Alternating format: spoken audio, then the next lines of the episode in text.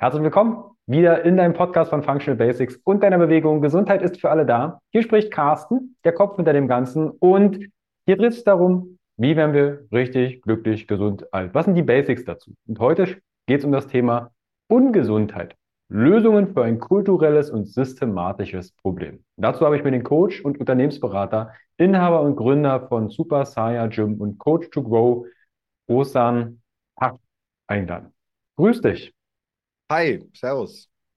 Ich freue mich sehr, dass wir heute das Thema Ungesundheit, also un mal in Klammern gesetzt und das Ganze aus dem kulturellen, systematischen Thematik mal betrachten. Deine Vision ist es ja, kulturellen Wandel und die Belastbarkeit der Menschen zu fördern. Ich habe dich in der Community im Vorfeld angekündigt, da sind ganz viele Fragen auf Instagram eingetrudelt. Und bevor wir auf die Headline und die Fragen der Community eingehen, Stell dich doch einmal ein bisschen genauer vor. Wie bist du zu dem ganzen Thema Coaching, Unternehmensberatung? Was ist das Super Saya Gym? Wie bist du zu dem Ganzen gekommen? Ähm, ja, erstmal herzlichen Dank, Carsten, für die Einladung. Ähm, ja, ist tatsächlich mein erster Gastauftritt in einem Podcast, neben unserem Podcast. Ist mal auch cool, so äh, auf der anderen Seite des Mikrofons zu sein. Ähm, ja, für diejenigen, die äh, mich nicht kennen, du hast mich sehr gut an, äh, angekündigt mit allem drum und dran. Äh, ich versuche das mal ein bisschen chronologisch zu sortieren. Ich habe wie viele andere in unserer Community auch als Personal Trainer angefangen zu arbeiten, als tatsächlich richtiger Quereinstieg. Ich habe äh, von meinem 21. bis 24. Lebensjahr gemodelt, also etwas komplett Oberflächliches, wofür ich heute, äh, ich verurteile das nicht, aber wofür ich nicht mehr stehe tatsächlich. Also eine sehr industrielle und schönheitsattributorientierte Welt. Ähm, hat Spaß gemacht, war eine schöne Zeit in der Zeit, wo man halt etwas unreifer war, als man es heute ist. Äh, was daraus aber entstanden ist, ist was Gutes und zwar die eigene, äh, das eigene Interesse und Engagement, seine Gesundheit und seine, sein Äußerliches mit seiner Gesundheit zu verbinden. Ne? Also einfach ein gesundes Maß zu, für sich selbst, ein subjektives Maß zu erstellen, zu sehen, okay, was an meinem äußeren also widerspiegelt meine Gesundheit und was wiederum ist eigentlich nur ein Attributthema. Ne? Zum Beispiel ein Sixpack hat jetzt nichts mit meiner Gesundheit zu tun, aber ein riesen vorderer Bauchlappen hat auf jeden Fall was mit meiner Ungesundheit zu tun. Ne? Dass ich das immer so abwägen konnte, weil ich da selbstverständlich auch im Rahmen dieser ja, ich sag mal so, hochsensiblen Gesellschaft mittlerweile auch vorsichtig kommunizieren möchte, wenn es um Aussehen und Gesundheit geht und versuche da so sanft wie möglich zu erklären, welche aus, aus äußerlichen Merkmale haben denn was mit Ungesundheit zu tun. Ähm, als Personal Trainer habe ich tatsächlich so sechs bis neun Monate ungefähr äh, in einem Fitnessstudio eingemietet gearbeitet und äh, Quereinstieg in dem Sinne, ich habe kein klassisches Sport, Sportwissenschaftsstudium oder eine Fitnesstrainer-Ausbildung gemacht, ne, für diejenigen, die da noch interessiert sind. Ich habe ein paar Seminare besucht, habe halt immer meinen, ja, fast meinen gesamten Umsatz, bis auf mein, meine Privatkosten, die ich so im, im, Leben hatte, habe ich immer in Seminare gesteckt, in Fortbildungen gesteckt. Das sind bestimmt 50.000 Euro an Seminaren in fünf Jahren geflossen. Und ähm, nach ungefähr neun Monaten Franchise-PT, also eingemieteter PT, habe ich mein erstes Studio mit 26 den Vertrag unterschrieben. Und äh, dann mein zweites Studio mit 28 eröffnet und mein drittes Studio plus Arbeitgebertum mit 30 dann. Ähm, wie das, wieso die, was die Vision von Anfang an war, bei mir war die Vision immer ganz klar. Ich möchte ähm, die Semimasse, weil ich weiß, die gesamte Masse werde ich nicht hinbekommen, aber die Semimasse, also äh, einen bestimmten Anteil, der reflektiert genug ist, wobei man sagen muss, es sind immer mehr Menschen reflektierter, was das betrifft. Das ist halt auch ein guter Aspekt von Internet und Social Media. Da ist die Verbreitung, auch die Informationsflut hat auch seine guten Seiten manchmal. Und da habe ich gesagt, ich möchte die Semimasse definitiv positiv beeinflussen, positiv manipulieren, wirklich eigenengagiert was für seine Gesundheit zu tun, ähm, trotz der ja, Flatrates, die man an die Krankenkassen zahlt und ähm, ja, und den Gedanken auch eben ein bisschen so rauszunehmen, diesen subtilen, ja, ich habe ja die Krankenkasse, ich mache jetzt einfach mal äh, alle, ne, prinzipiell alle Untersuchungen dies, weil ich zahle ja die Kasse. Ne? Ein Angestellter hat natürlich nicht so diesen Effektivgedanken, sprich, er sieht ja, also für ihn ist es ja unabdingbar, dass er die Krankenkasse, keine Ahnung, so und so viel Anteil an die Krankenkasse zahlt. Aber ein Selbstständiger kann ja da tarifoptimiert, ähm, einkommensoptimiert und so weiter. Ein Selbstständiger kann halt eben eher seine effektiven Ausgaben ins Sozialsystem selbst bestimmen. Also im Sinne von, ne, also gegensteuern. Und Mhm. diese Vision einfach die Menschen äh, eigenverantwortlich zu machen, eigenengagiert zu machen, das ist so das, was wir pflegen. Und das Super Saiyan Gym, unser Personal Training Studios, wie das der Name lautet, ist das Tagesgeschäft des Personal Training. Wir machen sehr viel Kleingruppen Personal Training. Wir sind mit 300 Quadratmetern das größte reine Personal Training Studio hier in Köln. Und ähm, unsere Zielgruppe sind wirklich, also weiblich dominant, sehr viele Frauen haben wir bei uns in unserem Klientel und äh, ich würde mir sagen, so 20 Prozent Herren und oder Männer oder jene, die sich als solches identifizieren, whatever, einfach mal sensibel ausgedrückt. Und ja, die haben auch die gleichen Beschwerden, die man halt so in der Gesellschaft so findet, in unserem Ungesundheitssystem. Dazu kommen wir ja auch noch.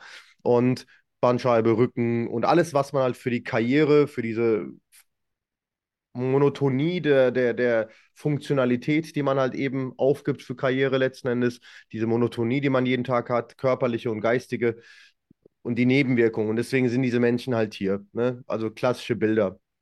Mhm. Und was dann daraus entstanden ist in den letzten zwölf Monaten, ist Coach to Grow.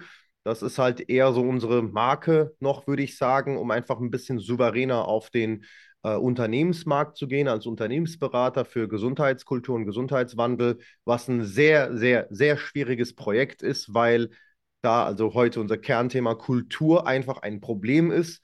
Und da muss man halt einfach sagen, dass wir sehr viel uns äh, schön malen in unserer Kultur und einfach um letzten Endes die negativen Daten oder die unschönen Daten auszublenden. Das ist ein klassisches Beispiel, ist halt eine, oder eine gute Analogie wäre, wenn ich ein Drogenproblem habe oder generell ein, ein Suchtproblem zu Lasten meiner Person oder meiner Gesundheit, ist die Wahrscheinlichkeit, dass ich das einfach so zugebe, ohne äußerliche Einwirkung eines Therapeuten oder wie auch immer, sehr gering. Sehr, sehr gering. So.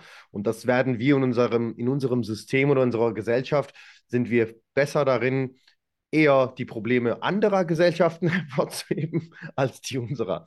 Und so kann halt Gesundheit, wenn man wirklich Gesundheit, aber generell, generell Wandel, positiver Wandel kann so nicht funktionieren. Wandel kann nur funktionieren, wenn das Eingeständnis und die, ähm, und die, die, die, wie nennt man das, die Einsicht stattfindet. Eine Reflexion bringt halt gar nichts, wenn keine Einsicht da ist. Ne?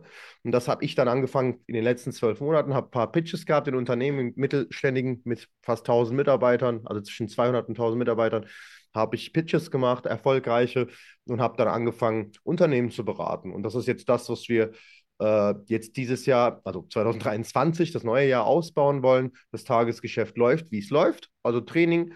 Aber ich persönlich als Unternehmer bin nicht mehr Personal Training motiviert. Das kommuniziere ich auch ganz offen hier drin, weil ich vielen meiner Kundinnen auch sage, ich möchte mich entwickeln, aber ich möchte auch meinen TrainerInnen hier oder meinen Kolleginnen hier die Bühne lassen, sich genauso zu entwickeln, wie ich es getan habe, weil mein Ego im Personal Training nicht mehr präsent ist. Also ich möchte viel mehr bewirken und da muss ich halt in diesen größeren Markt eben äh, eintreten.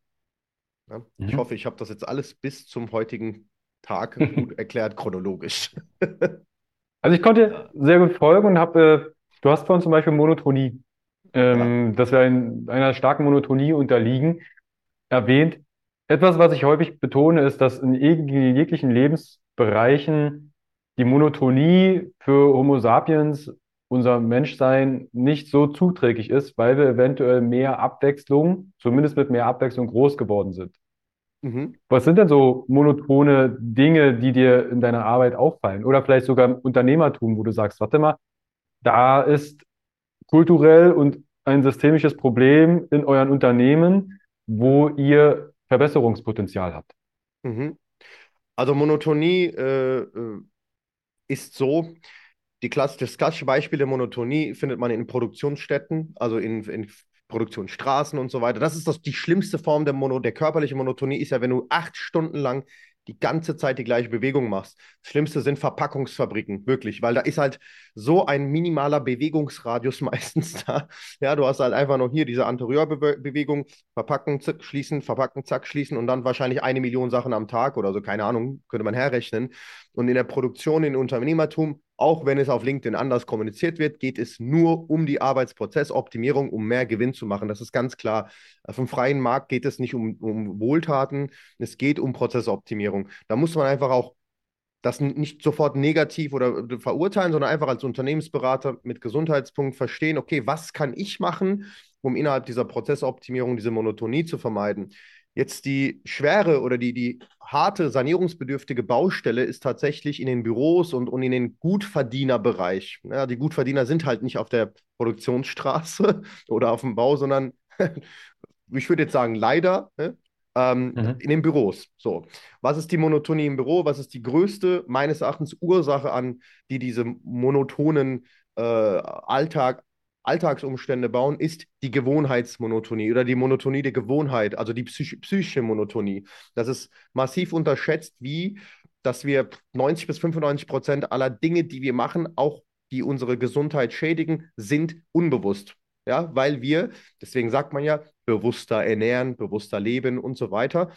Also müssen wir auch erstmal verstehen, ganz klar auch im Coaching, was ist eigentlich, was passiert denn mit den restlichen 90, 95 Prozent des Unbewusstseins? Wie entsteht was? Was ist dieses Unbewusstsein? Warum ist es entstanden? Kulturelle Konditionierung, familiäre Konditionierung. Und ich würde alles in Kultur einberechnen, weil auch die familiäre Erziehung hat viel mit der Kultur zu tun. Ne, man, das färbt ja ab. So. Ne, wir wissen, die deutsche Kultur ist ein bisschen rationaler. Sie wollen mehr, dass die Kinder gebildet sind, wollen, dass sie, ne, sie selbstständiger sind, eigenständiger sind. Wenn wir dann in eine Kultur gehen, nach Anatolien, ne, in die Türkei oder in den Nahen Osten, ist vielmehr so, sind die Kinder bis zum 30. Lebensjahr, wenn die nicht verheiratet sind, auch noch zu Hause, weil die willkommen sind, die ne, alle in einem Familienbild, sehr Muttersöhnchen, Muttertöchterchen und so weiter, das gibt es häufiger.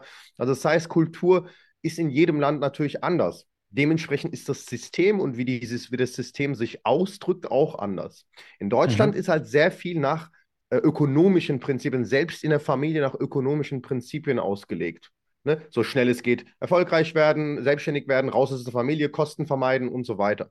Und dieses, dieses, Psych dieses Psych psychische Ding, dieses Unterbewusstsein verankert sich ja schon in der Schule, ne? weil in der Schule das kommuniziert wird, dass man eben diesen Werdegang bestenfalls gehen sollte. Daher braucht man einen guten NC für ein gutes Studium und so weiter. Und dann sitzt man irgendwann mit 40 im Büro und hat gar nicht gemerkt oder will zum Beispiel äh, ab jetzt gesünder werden, weil irgendein Personal Trainer in Köln gesagt hat, hey, du musst mehr Wasser trinken. So. Und dann hört sich, das ist ja erstmal ein sehr simpler Trick, weil Wasser trinken kostet kaum Geld und äh, irgendwie auch kaum Energie, aber man schafft es nicht, weil es die letzten 30 Jahre lang nicht ein, ein, äh, ein Bestandteil der Manifestation meiner Gew Gewohnheiten war. Also ist es ein schwerer Prozess, der eigentlich ein, eine simple Tat äh, vervollständigen soll. Ne? Wasser trinken, sehr simpel. Also diese, das Unterbewusstsein ist halt eben der Schlüsselpunkt. Und dieser, die, äh, die Massenmanifestation des Unterbewusstseins ist halt einfach die Katastrophe. Und das beste Beispiel ist der Alkoholkonsum. So. Also kein Mensch kann mir einen rationalen Grund geben, warum er Alkohol konsumiert. Es gibt keinen rationalen Grund für sowas.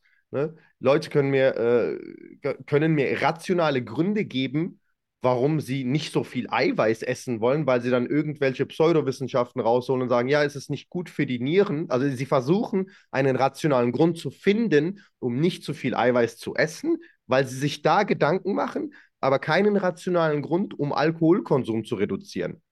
Also mhm. zumindest, dass der rationale Grund über dem subjektiven steht oder mehr als der subjektive Grund wirkt.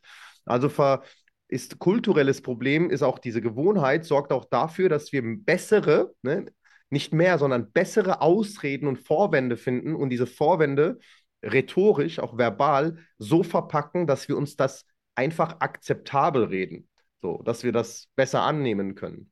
Und das ist halt eben der, der, der Kernpunkt. Ist, und wenn, man, wenn dann kein Bewusstsein in den Unternehmen, in den höheren Etagen entsteht, kannst du die unteren Etagen sowieso vergessen. Also ne, wird sich nichts tun. Ist ganz klar. So. Ja. ja.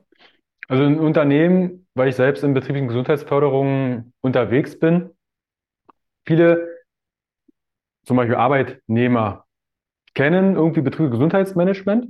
Mhm. Und dann wird einmal im Jahr so ein Gesundheitstag angeboten von einer. Führungsebene. Hier wird ein Augenarzt eingeladen, dann machen wir mal eine, eine Gehstrecke, dann machen wir vielleicht einen Vortrag mhm. und das war's. Und dann wird gesagt, ja, wir kümmern uns ja um die Gesundheit unserer Mitarbeiter. Das ist, hat aber überhaupt nichts mit Gesundheitsmanagement zu tun. Ja. Das ist eine Fördermaßnahme oder eine Ruhigstellungsmaßnahme, um die ja, Mitarbeiter, Mitarbeiterinnen in irgendeiner Form zufriedenzustellen. Ja, wir machen ja was. Das hat ja nichts mit eine, eine, irgendeiner eine Instanz zu tun, die das Ganze dann auch kontrolliert. Bringt das was? Verbessern sich die Augen, haben weniger Rückenschmerzen und und und. Du hast gerade gemeint, das Thema Gewohnheiten spielt kulturell also ein großes Thema, weil das herangezüchtet wird. Was wäre denn aus deiner Sicht eine Lösung? Wie kann ich denn zum Beispiel einmal am Tag ein Glas Wasser mehr trinken? Wie kann ich sowas denn etablieren? Wie kann ich denn Gewohnheiten verändern?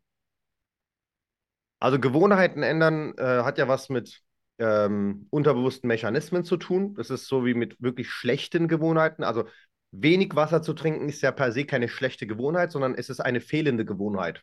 Ne? Es gibt ja auch schlechte Gewohnheiten, aber Gewohnheiten haben immer was mit Mechanismen zu tun.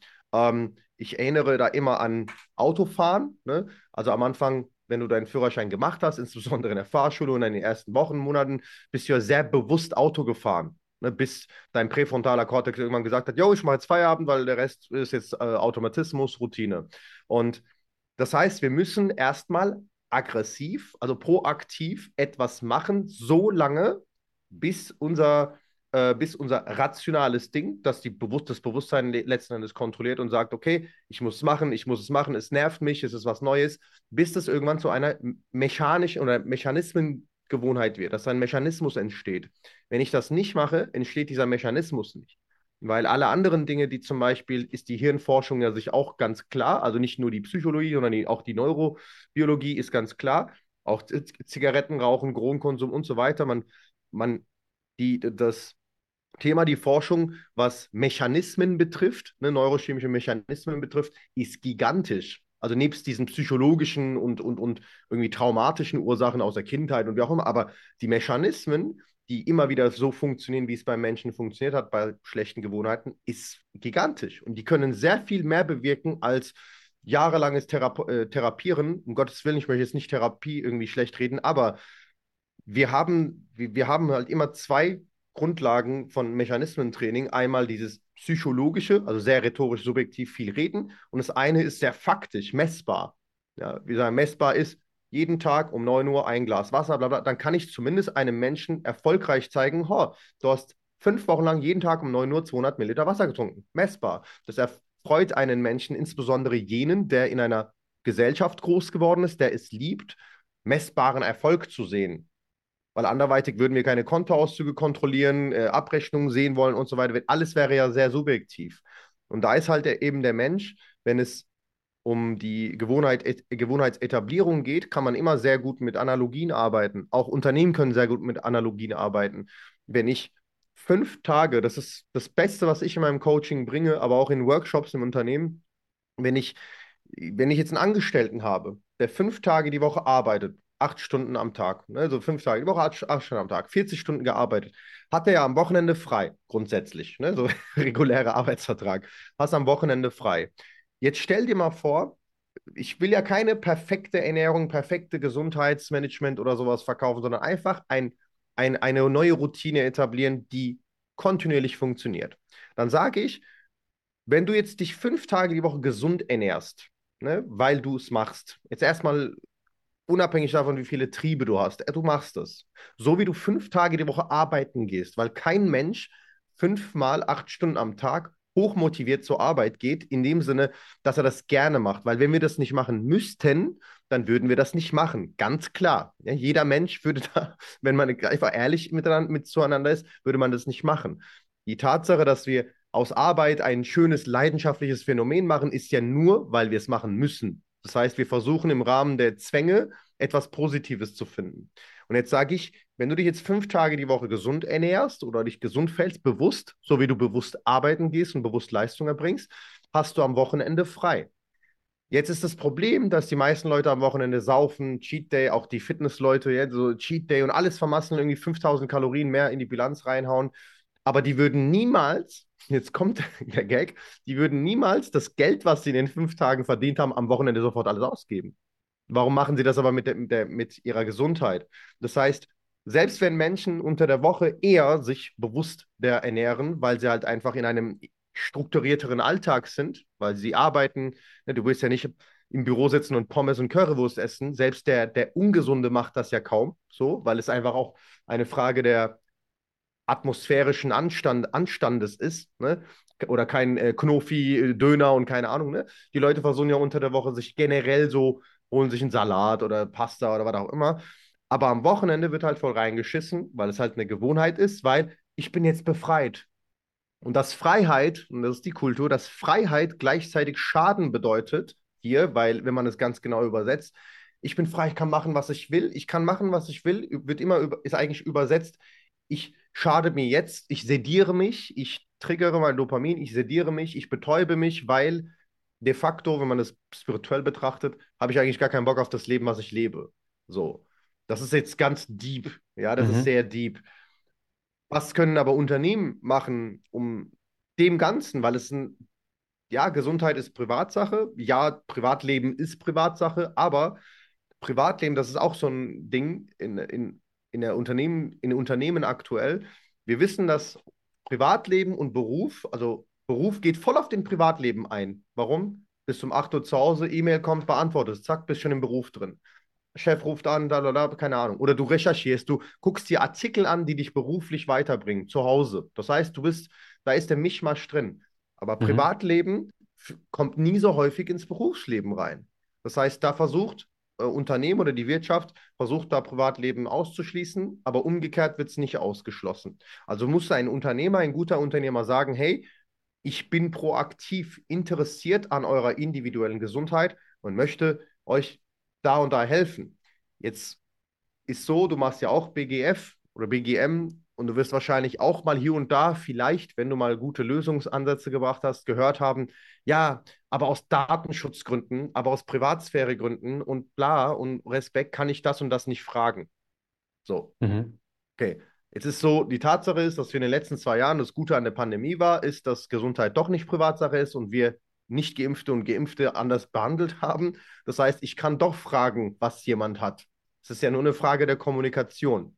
Also haben wir da ein, zum Beispiel bei Coach Grow, ein sehr geiles algorithmisches Fragebogen erstellt, ein anonymes, was auf gar keinen Fall irgendwelche Personendaten nicht mal tendenzweise vermitteln kann an die CEOs mhm. oder, oder, oder die HR, um wirklich die individuellen Krankheitsbilder rauszusuchen und die äh, auch Erkältungen und so weiter, weil der Arbeitgeber kriegt ja nur einen Krankheitsschein oder eine Krankmeldung und darf es ja nicht erfahren. Damit einfach auch in der Kommunikation klar wird bei den, unter, bei den ArbeitgeberInnen, dass sie wissen, okay, das und das wird gefragt, weil die Motivation danach, nach der Umfrage ist, mir was Individuelles zu, zu, zu, also zu widmen, ne? zu, ja. zu ermöglichen. So.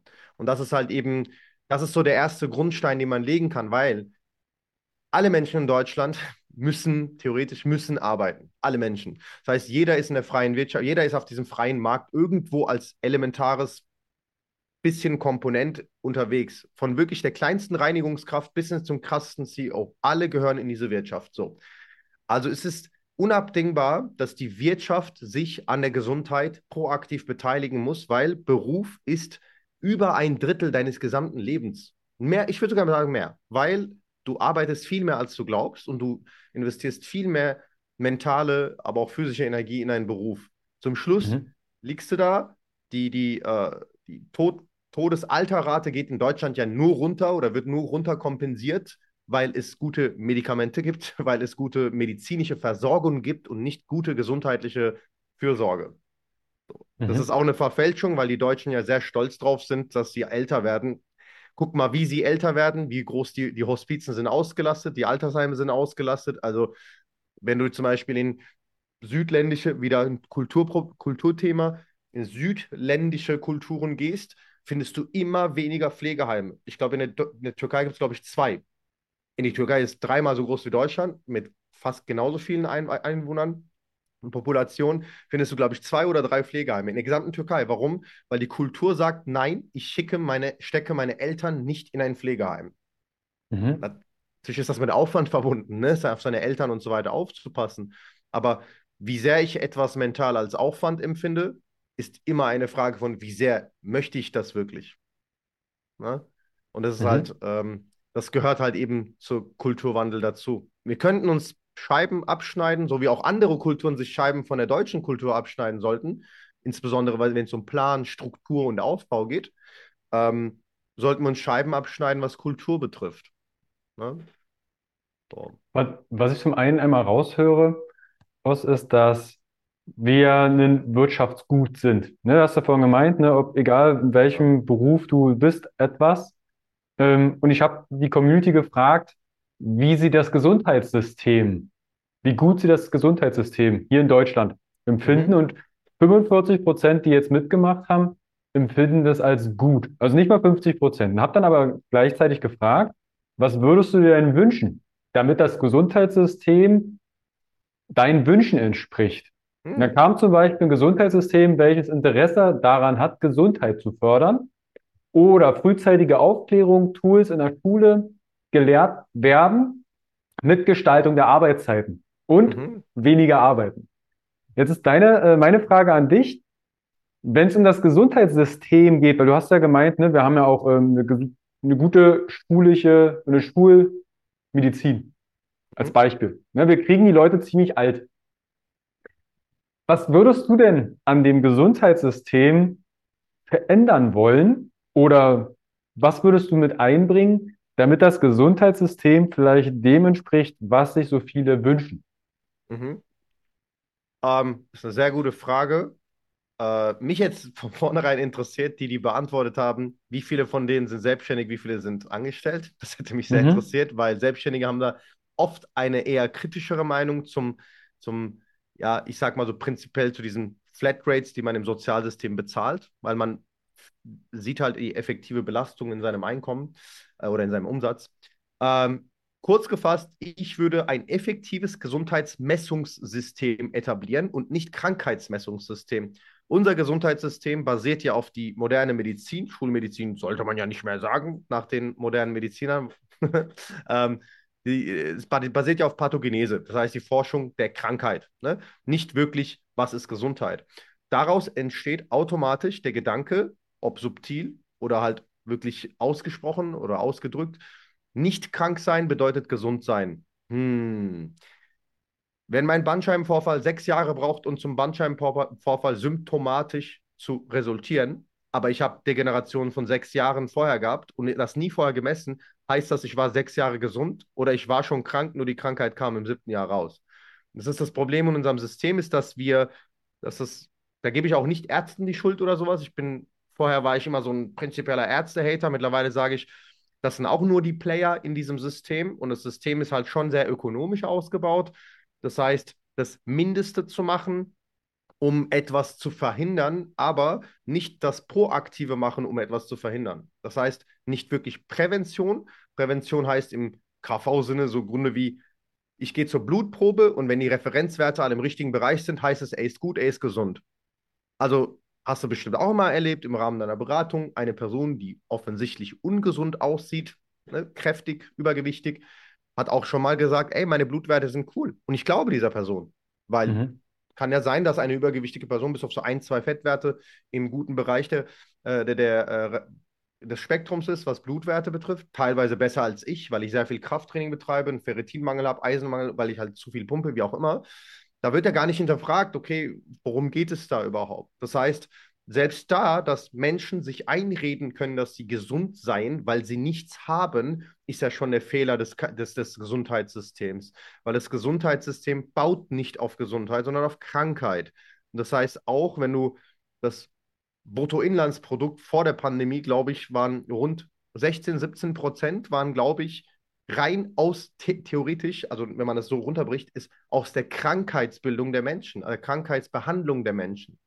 Jetzt könnte man natürlich hingehen bei dem Thema Systemkritik, bin ich auch immer vorsichtig, weil in den letzten zwei Jahren hat sich ein extremer gesellschaftlicher Faschismus entwickelt, alle, die irgendwas am System kritisieren, sind Verschwörungstheoretiker, sind irgendwie irgendwelche Unwissende oder, oder keine Ahnung was. Ne? Da will ich mich auf jeden Fall immer äh, in Schutz nehmen, weil ich bin kein Verschwörungstheoretiker. Ich bin einfach nur ein Mensch, der die, Öko die ökonomischen Prinzipien eines Landes verstanden hat. Und das ist ja auch nicht verwerflich.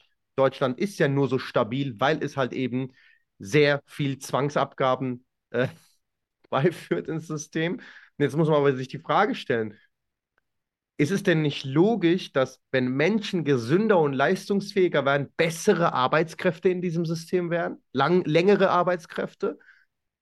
Ich bin nicht für weniger arbeiten, weil das ja auch da aufkam. Nein, bin ich mhm. nicht. Ich bin für besser, ich bin für leistungsfähiger und resilienter sein. Und ne, das ist so mein Thema. Weil weniger arbeiten bedeutet flüchten vor den Dingen, die nicht funktionieren. Mhm. Also Kompensation. Dann wiederum die Rente, jetzt ist wieder rumgegangen in der Politik, die Rente soll, wie Rentesalter soll wieder erhöht werden und so weiter. Finde ich auch natürlich schwachsinnig, weil einen 65-jährigen Dachdeckermeister will keiner auf dem Dach sehen, so muss man auch sagen. Aber so, warum macht man das? Um letztendlich mehr Geld da reinzuholen, Rente verzögern, weil die meisten sterben vorher und die Rente kommt in die Staatskasse und so weiter. Aber wenn die Menschen doch gesünder wären und wir diesen Urmenschen wieder irgendwie pflegen könnten, der dann in einem gewissen Alter, wo er heute statistisch gesehen schon ungesund ist, eventuell statistisch gesehen gesünder und leistungsfähiger bleibt. Das wäre doch das Ziel. Und das ist halt das, was viele Coaches und Menschen, die halt ganzheitlich orientiert arbeiten, immer diese Logik reinwerfen, aber vergessen, dass es um ökonomische Prinzipien geht. Die Logik sagt, wenn alle Deutschen gesund wären und leistungsfähig, könnten sie doch viel bessere Arbeitskräfte sein, viel mehr Geld reinbringen, viel mehr Steuern. Ja, das ist die Logik. Aber die ökonomischen Prinzipien ähm, kollidieren ja mit dieser Logik. Weil Gesundheitsförderung kostet, weil es individuell sein muss, muss halt individuell sein, kostet mehr Geld als Krankheitsförderung. Es ist halt eben so, als Krankheitsförderung einnimmt. Und das ist halt mhm. halt eben, das ist keine Verschwörungstheorie, das ist kein, kein prinzipieller System-Hate oder sowas, ganz und gar nicht. Ne? Also ähm, es ist einfach eine Tatsache, wenn man das, wenn man sich selbst mit Statistik beschäftigt, aber auch mit den Einnahmen, mit dem Bruttoinlandsprodukt. Deutschland hat sehr viel Geld an kranken Menschen verdient. Und viele große Konzerne auch, plus Konzerne, die unmittelbar in unser Sozialsystem mit verstrickt sind, obwohl sie privat sind. Krankenkassen, Ne? Also zum Beispiel. Und da muss man halt einfach sagen, wir können Kulturwandel nur da betreiben, also auf der privaten Ebene, das heißt in einem Unternehmen, weil Unternehmen haben es bewiesen in den letzten Jahren, dass Kulturwandel geht. Veganismus zum Beispiel. Das, was ich beim Veganismus beneide und auch uns wünsche oder anderen, die jetzt nicht vegan sind, diesen Kulturwandel umzusetzen, die haben es geschafft. Viele Unternehmen, auch wenn jetzt nicht wissenschaftlich maximal korrekt sind und sehr dogmatisch immer noch, aber das Prinzip des Umsetzens eines Kulturwandels haben Veganer perfekt bewiesen. Viele Unternehmen posten nur noch, ah, vegan, vegane Kantine, Weihnachtsfeier war vegan und so weiter. Das heißt, es hat funktioniert. Also können wir das in Unternehmen schaffen oder E-Bikes und äh, Klimawandel bekämpfen. Das, das hat man in Unternehmen besser als im Staat umgesetzt bekommen, weil der mhm. Staat nicht daran interessiert ist, dass es Menschen so als Mensch gut geht. Ist er nicht. Ne? Ganz mhm. klar. So. Für dich ist dein Leben vielleicht 70, 80, 85, 90 Jahre. Dein Leben, 90 Jahre für den Staat sind das vielleicht neun Minuten. Weil ein Staat denkt ja in, in Riesenperioden. In, ne?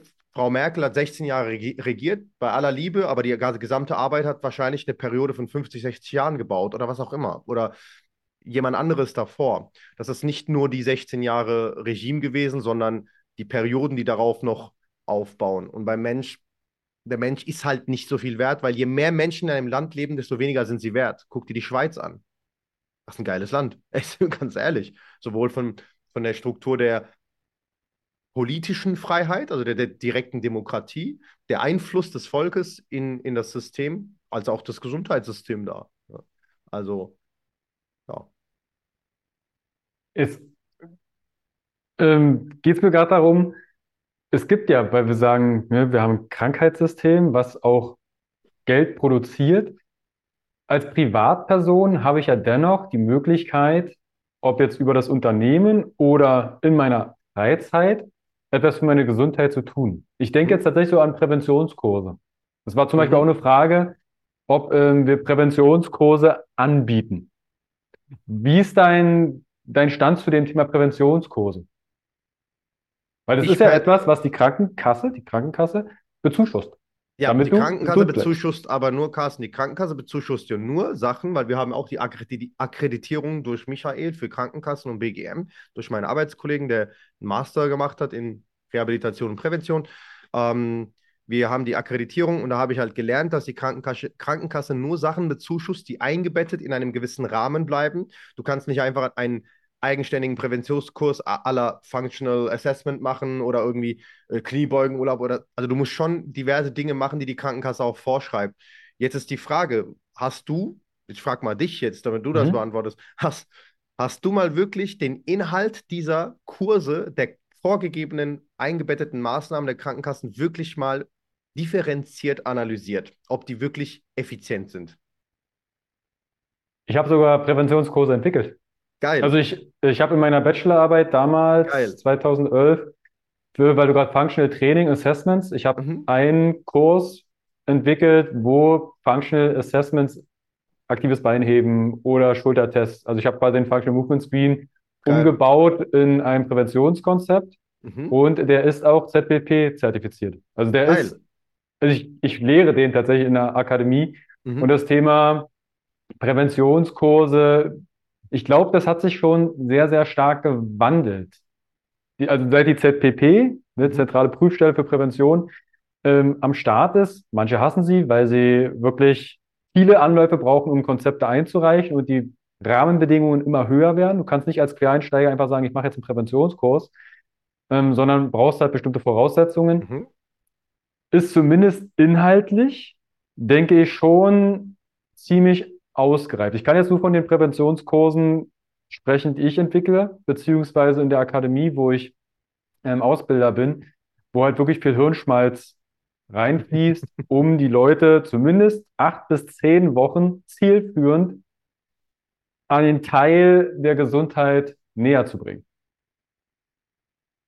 Das ist jetzt, Klingt, äh, weil du das, mich das gefragt klingt schon, hast. das klingt schon mal fortschrittlicher als fast alles, was ich bis jetzt in der Krankenkasse so mitbekommen habe. Oder an den an äh, BGM äh, subventionierten Kursen. Also Mhm. mein, mein Kritikpunkt ist ja beim BGM folgendes. Ähm, zwei Punkte. Der eine ist, ich kollidiere immer, wenn ich einen Pitch mache beim Unternehmen, bei der CEO, insbesondere beim CFO, weil der CFO auch in Zahlen denkt und fragt, was haben wir davon? Kollidiere ich immer mit der folgenden Frage oder werde konfrontiert.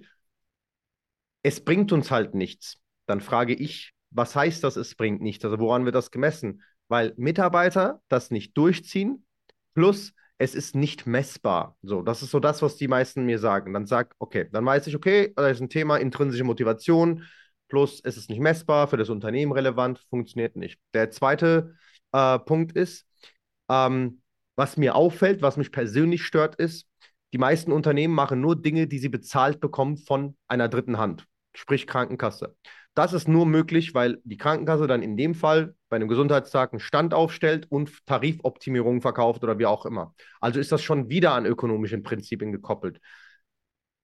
Ist ja nicht verkehrt, weil du willst ja auch Geld verdienen. Das heißt, irgendjemand muss ja immer bezahlt werden. Aber ist das philosophisch gesehen, ethisch gesehen? Und das muss man einbringen, weil Ethik und Philosophie kommt bei Klimawandel ja auch, beim Gendern ja auch in Frage, bei allem in Frage, bei Fleischessen, aber hier jetzt muss es auch in Frage kommen. Ist es denn ethisch und philosophisch korrekt, Dinge nur zu machen, nur weil ich sie bezahlt bekomme und sobald ich sie effektiv aus meinem Kapital zahlen soll oder aus dem Umsatz, ich hardcore kritisch werde gegenüber dem, was mir angeboten wird, angeboten wird und die Tendenz eher dazu neige, nicht zu, nicht zu machen. Und das ist halt eben der Punkt, wenn ich etwas, und dann bin ich als Unternehmer, als Dienstleister hart in dieser Meinung, wenn ich etwas geschenkt bekomme, nehme ich das niemals so ernst, wie wenn ich selbst dafür hart, mit meinem hart erarbeiteten Geld bezahle. Auch da ist der Unternehmer definitiv nicht getrieben von Progression, von, von Entwicklung, sondern von Aktionismus. Im Sinne von, Mhm. ihr habt ihr was, wenn ihr machen wollt, macht, wenn nicht, ja, Pech gehabt, ich habe es eh bezahlt bekommen. Wenn der Unternehmer das nicht selbst bezahlt, aus seinem hart verdienten Umsatz, paradox ist ja, dass der gesamte Umsatz auf Mitarbeitern basiert, effektiv gesehen, dann wird er nicht wirklich den Willen entwickeln, rein psychisch gesehen, die Mitarbeiter wirklich zu fördern. Und das ist meine Kritik an diesem System. Dieses, das muss man aushebeln. Mit, also Gesundheit darf nicht so ein, so ein Flatrate, so, so, so ein Coupon-Dings sein. Also das, das funktioniert halt nicht.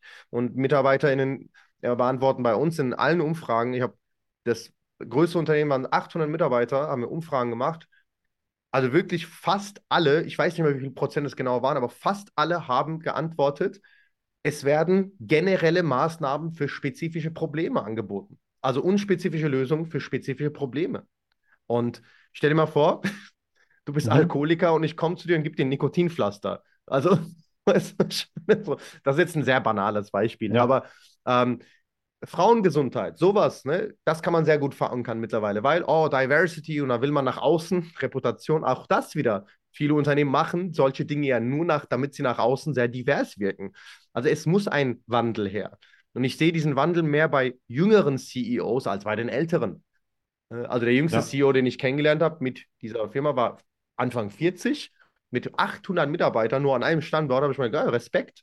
Also früher hat man, hätte man aus Prinzip keinen 40-jährigen CEO eingestellt. Also das nicht ja. dem Ebenbild entspricht. Ähm, ich ich habe diese Erfahrung gemacht und ich sehe halt häufig das Problem, wer zahlt es und der, der es zahlt, hat halt die Hauptmotivation. Also hat die Krankenkasse eine andere Motivation als der CEO, logischerweise. Ja. ja. Was ich tatsächlich raushöre, beziehungsweise auch Erfahrung gemacht habe, ist zum einen die Philosophie des Unternehmens. Ne, bist du eher auf, auf Biegen und Brechen, ich mache jetzt Umsatz. Ich habe einige Startups hier im Raum Leipzig begleitet und da ging es gar nicht, also als ich gefragt habe, was macht ihr? Na, wir wollen erstmal glückliche Mitarbeiter. Also ich bin oh, dann als Gesundheitstyp und dann ging es darum, welchen Flipper oder welchen Tischkicker wählen wir aus. Da waren die noch gar nicht so weit, wie sieht denn jetzt eigentlich unser Unternehmen aus? Wir wollen glückliche Unter äh, ähm, Mitarbeiter haben. Was ich total spannend finde, weil der Druck kommt häufig auch von den Mitarbeitern. Wenn ich ein Unternehmen äh, unterwegs bin, dann und man macht einen Vortrag und holt sich dann Feedback ein, hat sich euch das weitergebracht und dann, dann kommt sowas. Ja, eigentlich habe ich Rückenschmerzen. Jetzt haben wir hier autogenes Training gemacht. Ne, das war mein Auftrag, mhm. den autogenes Training beizu, äh, zu vermitteln. Mhm. Da ist ja, dann ist das überhaupt nicht zielführend. Hat man euch denn gefragt, dass, was ihr braucht? Nee. Okay, dann scheitert es eigentlich schon daran, dann ist, ihr habt ja wahrscheinlich in irgendeiner Form ein, jemand, der fürs Personal verantwortlich ist, dann sprecht mit dem Personalvorsitzenden äh, oder Vorsitzende Person und äußert eure Wünsche. Hey, wir haben hier Stühle, die fallen auseinander. Das kann ich auch nicht mit autogenem Training wegspannen, sondern ich brauche einen neuen Stuhl. Der Druck, bin ich der Meinung, sollte dann vielleicht von den Mitarbeitern oder die Wünsche kommen dass da ein Leidensdruck da ist.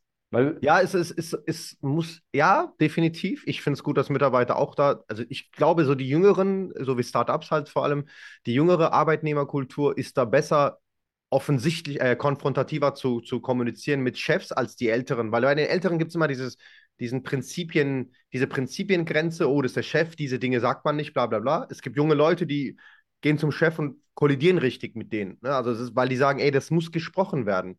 Ähm, definitiv ist es, ein, ist, ist es auf jeden Fall ein großer Move, den wir von Mitarbeitern auch abverlangen sollten, auch hinzugehen, wenn man das Bedürfnis hat.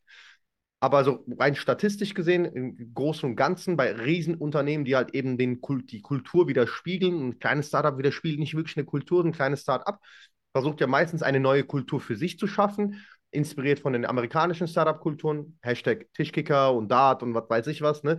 Und trotzdem stehen da fünf Kasten Bier meistens rum und irgendwelche pseudo-gesunden Sachen und Smoothies und Säfte, die vollgepumpt sind mit Zucker.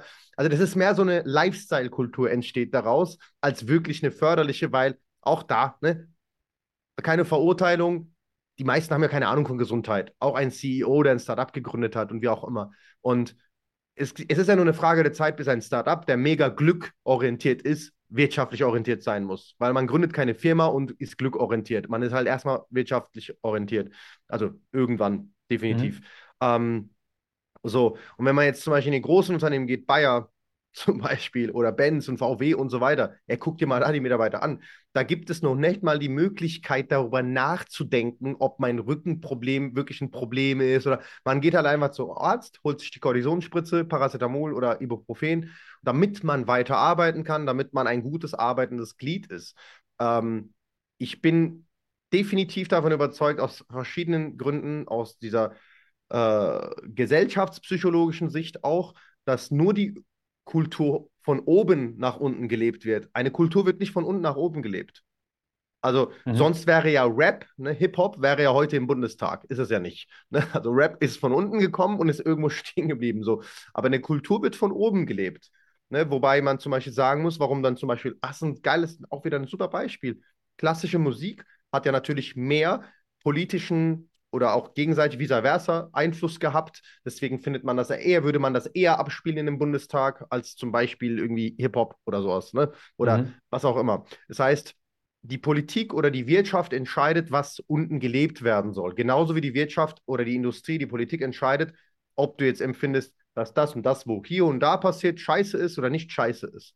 Und das ist halt mhm. halt eben diese Suggestion, die wir halt eben, diese nonverbale, verbale, mediale, audiovisuelle Suggestion, die wir halt eben erleiden. Und das kann ein Unternehmen machen. Also wenn nicht ein Unternehmen, wer dann? Ne? Und ähm, Philip Morris, kennst du, ne? Also die, das Tabak, der Tabakgigant. Mhm. Philip Morris, ich habe eine Bekannte, eine Freundin, die beste Freundin meiner Freundin, arbeitet bei Philip Morris. Scheiße, darf ich das jetzt so sagen? Jetzt könnte man das verlinken, whatever. Er arbeitet bei Philip Morris und sie hat mir erzählt, dass ihr Arbeitgeber Philip Morris beeindruckend, beeindruckend, obwohl man jetzt damit verbinden würde, oh, Tabakindustrie, äh, Scheiße, beeindruckend viel für die Gesundheit seiner Mitarbeiter macht. Alter, beeindruckend viel. Also wirklich, mhm. die wurden letztens hier nach Düsseldorf zu irgendeinem so Profi geschickt für den ganzen Tag, Check-ups machen, bla bla bla. Also wirklich individuelle Sachen, wo Philip Morris selbst zahlen muss dafür. Mhm. Als ein Tabakgigant. Also es muss ja noch nicht mal an der Form und an der äh, Marktplatzierung des Unternehmens liegen, äh, wo sie was produzieren. Es kann auch ein Alkoholhersteller sein. Ne, es muss ja nicht so sein, dass wenn ich in einer Brauerei arbeite, Alkoholiker bin oder so. Es kann ja trotzdem genau das Gegenteil sein, weil da muss man halt einfach auch jedem Unternehmen die Chance geben, insbesondere jenen, die groß sind und mit einem Unternehmen in verschiedenen Nationen arbeiten oder in Ländern, weil sie halt eben verschiedene kulturelle Einflüsse haben. Wenn wir, die WHO erwähnt voll gerne so als Beispiel die Blue Zones, ne? diese Blue Zone-Länder, die mega gesund sind und alt werden. Jetzt ist immer die Frage, ist alt werden wirklich gesund sein? So frage ich mich auch immer so. Also was will ich mit 100 Jahren? Jetzt mal ganz ehrlich, was will ich, was will ich in so einer Welt mit 100 Jahren? So, und dann die Blue Zones. Was haben die Blue Zones alle gemeinsam? Da wird kaum gearbeitet, da gibt es kaum Arbeitsverträge, da gibt es keine Konzerne, bis auf ein paar, ein paar die äh, importieren. Da gibt es keinen Stress, da gibt es keinen Burnout, keine Depression. Aber warum gibt es das nicht? Nicht, weil die irgendwie vegan sind und eine Bowl essen, sondern weil sie diese westlichen industriellen Konditionierungen in ihrer Psyche nicht haben. Die haben das nicht. Ein Indonesier steht nicht morgens auf und sagt, ich brauche jetzt ein Abi, damit ich Medizin studieren kann und 150.000 im Jahr verdiene. Das macht er nicht. In der Familie wird schon gesagt, Hauptsache du bist glücklich, wir essen, wir trinken, das war's. Aber wenn du in Deutschland sagst, Hauptsache ich habe Essen und Trinken, bist du halt so, ja, entweder so ein Esoteriker oder ein Harzer oder keine Ahnung. Also das ist ein kulturelles Problem. Es ist definitiv ein kulturelles Problem, genauso wie Unternehmen einen Fuhrpark bereitstellen mit Tausenden von Autos bis 150.000 Bruttolistenpreis. Wenn du dann aber sagst, Chef, ähm, ich will das Auto nicht, ich habe ein Fahrrad, ich bezahle auch mein Fahrrad selbst und so, ähm, kannst du mir aber einen Coach oder ein Personal Training oder irgendwas zuschussen, kostet nur 10.000 brutto im Jahr, dann sagt er, nee, können wir nicht machen, ist nicht abschreibungsfähig. Mhm. Also, äh, wenn, wenn ich das System nicht haten soll, wen soll ich sonst haten? Wenn der Unternehmer dann noch gezwungen wird und das obere System ist halt eben die Bundesrepublik Deutschland. Wenn der Unternehmer gezwungen wird, nur Dinge zu machen, die er abgeschrieben bekommt, die er bezahlt bekommt, die er subventioniert bekommt, ey, wie soll er sich denn wirklich interessieren um die Gesundheit deiner Person? Aber ein BMW 7er für 150.000, kein Problem. Das machen wir mit Tankkarte, alles gut, überhaupt gar kein Problem. Das können wir machen. So. Ne?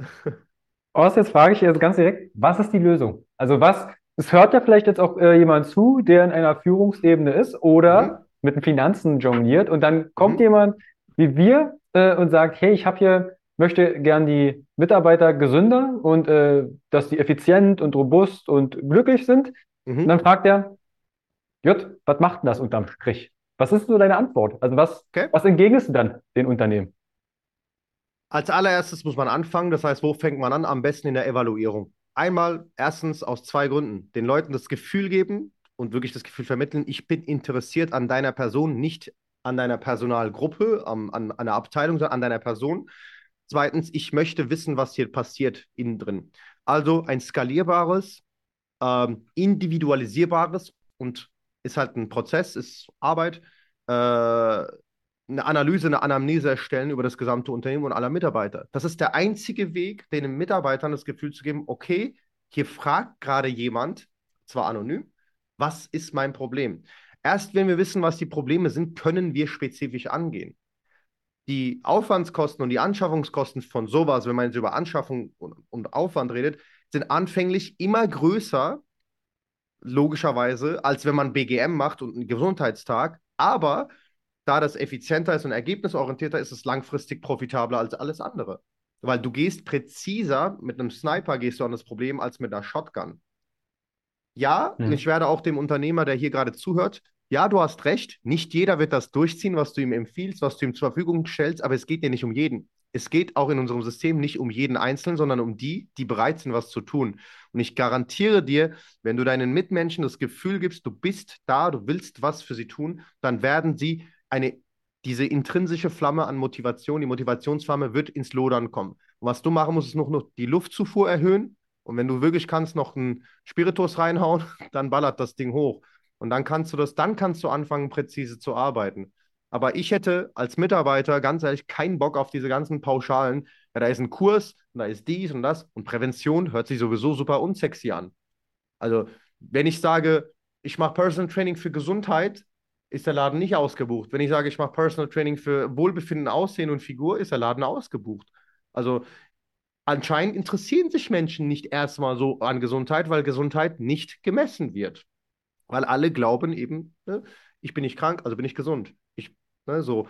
Ähm, und da würde ich halt allen Unternehmen erstmal anraten, evaluieren. So wie man in seine Bilanz evaluiert, so wie man seine Zahlen analysiert, sagt, hey, warum liefen das dritte Quartal nicht so gut wie das zweite und das vierte, wie auch immer? ah, guck mal, da hatten wir das Produkt eingeführt, das. Da sind Unternehmen ja super gut.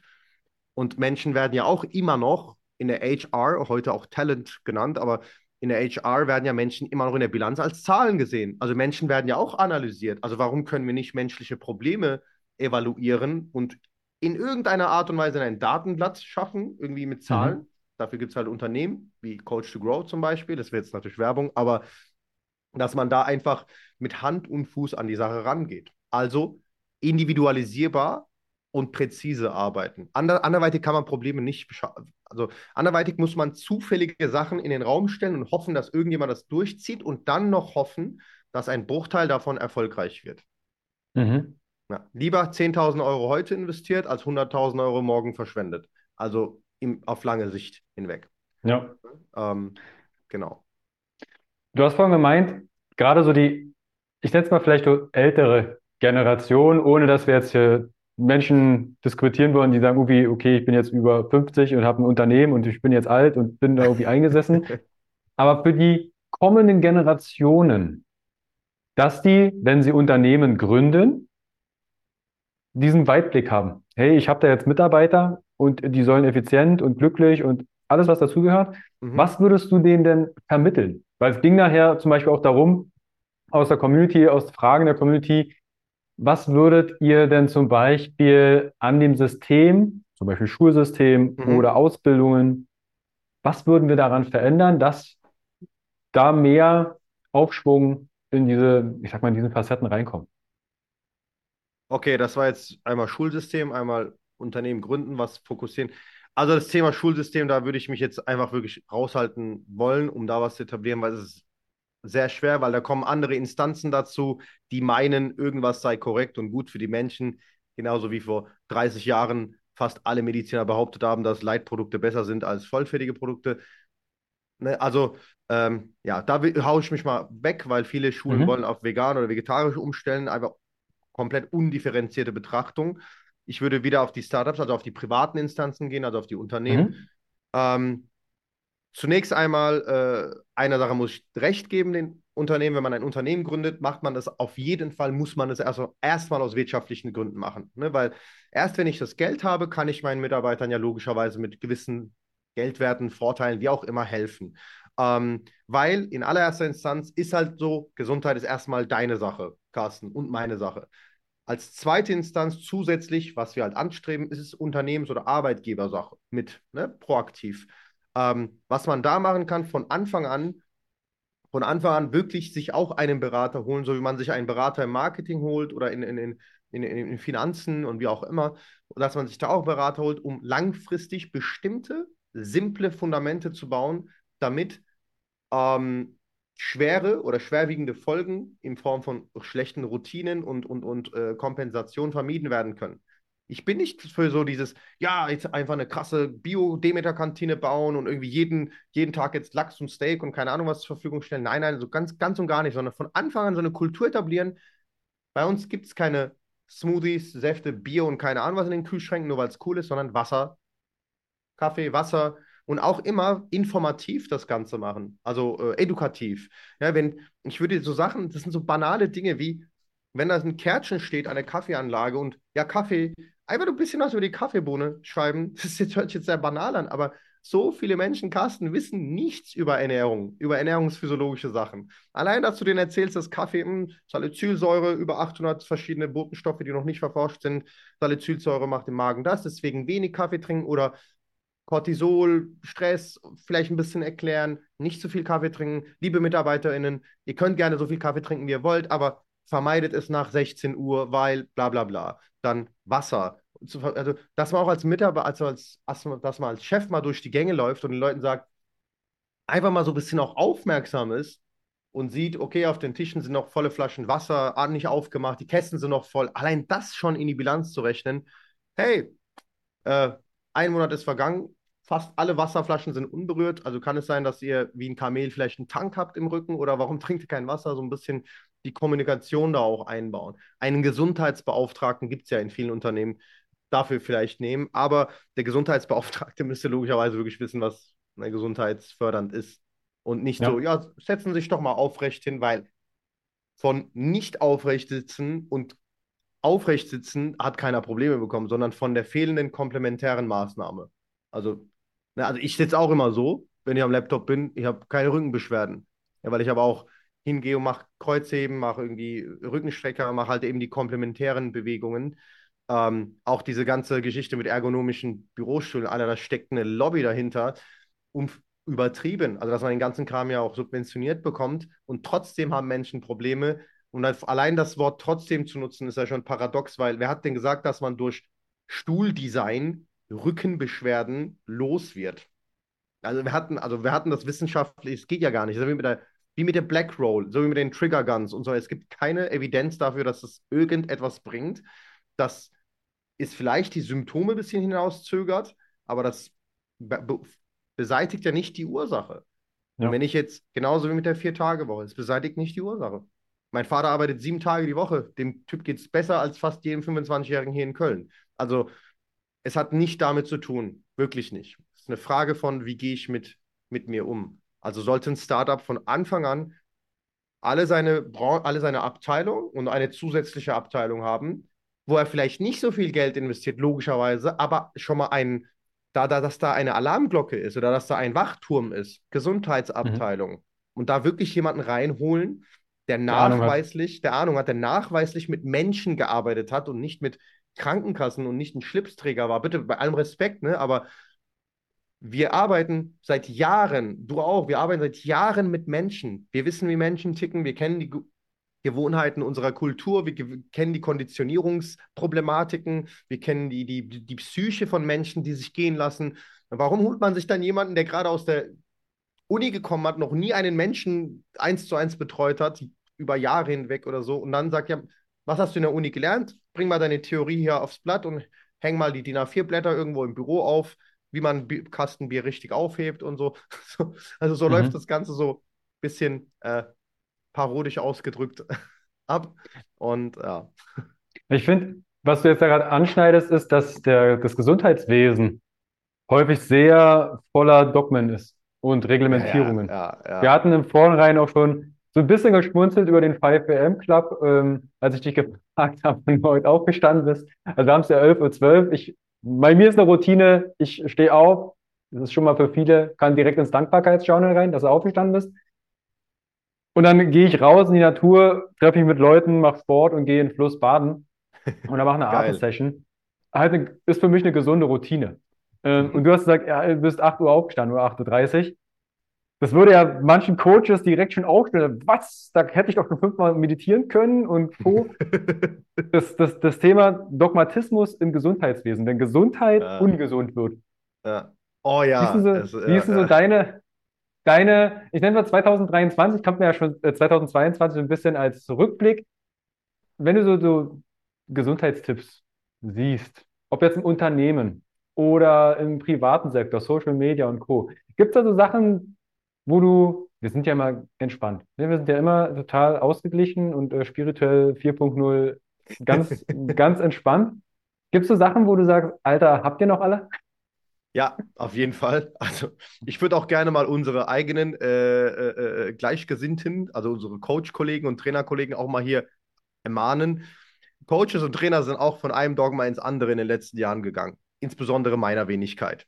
Vor ein paar Jahren war das so, nur noch Biochemie, nur noch Hormonmanagement, scheiß auf Kalorien. hehe. Auf einmal sind alle wieder auf dem Kalorientrip, nur noch Kalorien, Kalorien, Kalorien, alles andere ist egal. So, ne? Und dann auch plötzlich ist Magerquark doch nicht ungesund und bla und dies. Also das heißt, jetzt geht es vielmehr wieder um dieses, ähm, bei den Trainern auch wieder um dieses, ja, Hauptsache, die Energie passt, ist scheißegal, woraus die Energie besteht. So, ne? Wenn ich jetzt in einer Gruppe unterwegs bin, die komplett am Arsch ist, kriminell, asozial, äh, irgendwie drogensüchtig und wirklich so kriminell unterwegs, aber die Energie stimmt, weil alle haben Dopamin. Ey, Ist das was Gutes? Das ist so, Mhm. denke ich mir so, es geht nicht nur um die, dass die Energie stimmt, es geht auch um den Inhalt und die Qualität dieser Energie, genauso wie eine Freundschaft. Es geht nicht um die, die, die Quantität an Jahren, wie lange eine Freundschaft existent war, sondern um die Qualität darin. Es geht nicht darum, wie oft ich mit meinem Freund mich, ich mich treffe, mit meinem Kumpel, sondern wie die Qualität der einzelnen Treffen ist. So. Und äh, diese Dogmen, 2FM Club und so weiter, ey, ganz ehrlich, haben wir alle schon durchgemacht. Ich finde immer so, je früher du das merkst, dass das einfach auch nicht gesund ist, desto besser für dich. Es ist in den letzten Jahren auch in der Psychotherapie, dass neue die, die neue Essstörung entstanden oder das Phänomen, wie auch immer das man nennen mag, ist die äh, Fitness-Essstörung. Ne? Ist jetzt eine neue Essstörung. Das heißt, Mensch, Menschen, die einfach fanatisch oder dogmatisch nur noch so, äh, nee, ich darf keine verarbeiten. Oh mein Gott, das, da war Sucralose drin. Ah nein, Pizza. Oh Gott, nein, auf gar keinen Fall. Die dann so ein schlechtes Gewissen oder eine, so eine schlechte Neurobilanz entwickeln, dass sie dann mehr Cortisol deswegen produzieren, so, also sich stressen. Also das ist einfach nicht gesund. Ähm, ich weiß, dass Pizza, irgendwie Schokolade und so weiter, ich weiß, dass das mit unseren Vorfahren nichts zu tun hat und so weiter. Aber was hat denn noch mit unseren Vorfahren was zu tun? Arbeiten gehen hat ja auch nichts damit zu tun. Und, und äh, oder die, das verarbeitete Fleisch und, und verarbeitete Gemüse und alles, was wir essen, das hat ja auch nichts damit zu tun. Also müssen wir im Rahmen der modifizierten Tatsachen, die wir hier, haben in unserem modernen Leben, das Beste draus ziehen. Und das Beste zieht man nicht draus, wenn man einseitig mit einem Binokel auf eine Sache schaut. Und sagt, hey, nee, das ist das, das ist die absolute Wahrheit, alles andere, weil das Problem bei Dog Dogmen ist ja, man hat die Wahrheit, aber nicht die Realität im Blick.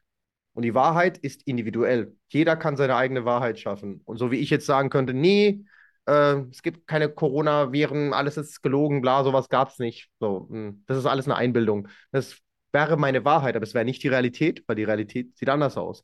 Oder wenn ich sagen würde, nee, nee, ähm, man kann Alkohol konsumieren, weil Kohlenhyd Alkohol ist ja nichts anderes als Kohlenhydrate, das kann ja nicht so schädlich sein. Es ist halt Mhm. einfach die Wahrheit, aber es ist nicht die Realität. Und dann noch keine wissenschaftlich äh, fundierte Aussage. So, ne?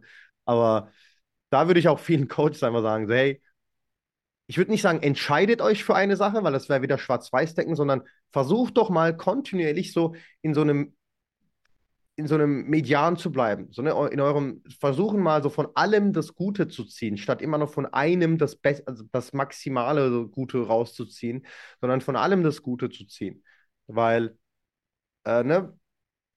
Social Media macht es natürlich ein bisschen schlimmer, so, weil je mehr Reichweite du hast, desto e besserer Experte bist du ja letzten Endes.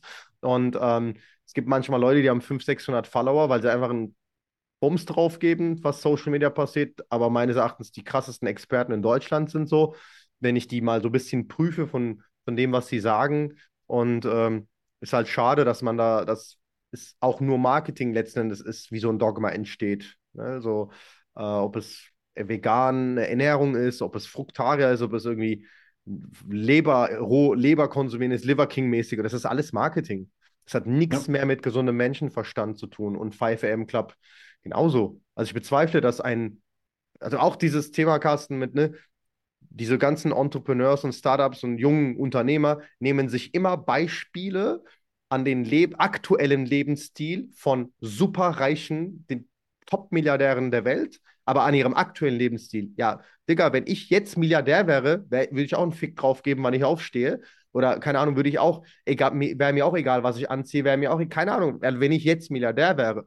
Aber de, der Weg dahin, als diese Leute angefangen haben zu arbeiten in ihrem Kapuff, in der Garage, Amazon, Facebook, keine Ahnung, sah marodenhaft aus.